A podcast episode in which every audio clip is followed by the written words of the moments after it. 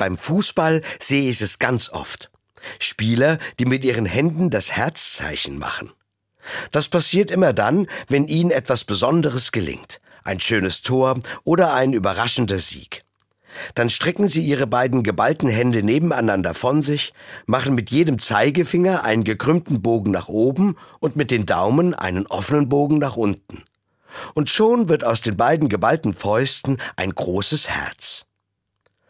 Auch viele Prominente aus allen Medien und immer mehr, nicht nur junge Leute, machen dieses Herzzeichen ganz oft.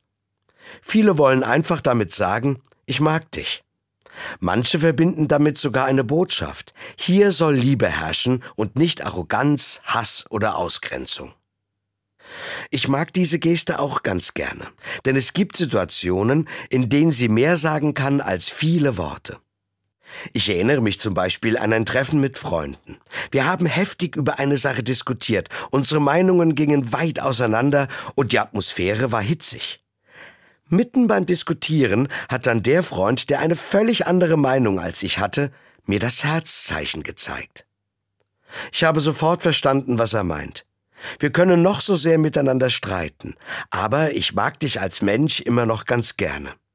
Das hat mir gut getan. Ich finde, gerade in unseren Tagen passt das Herzzeichen ganz besonders. Ich höre so viel über die zerrissene Gesellschaft, in der wir leben, von Diskriminierung und Intoleranz. Da bedeutet das Herzzeichen für mich, ich will, dass wir alles mit Liebe und Respekt vor unseren Mitmenschen tun.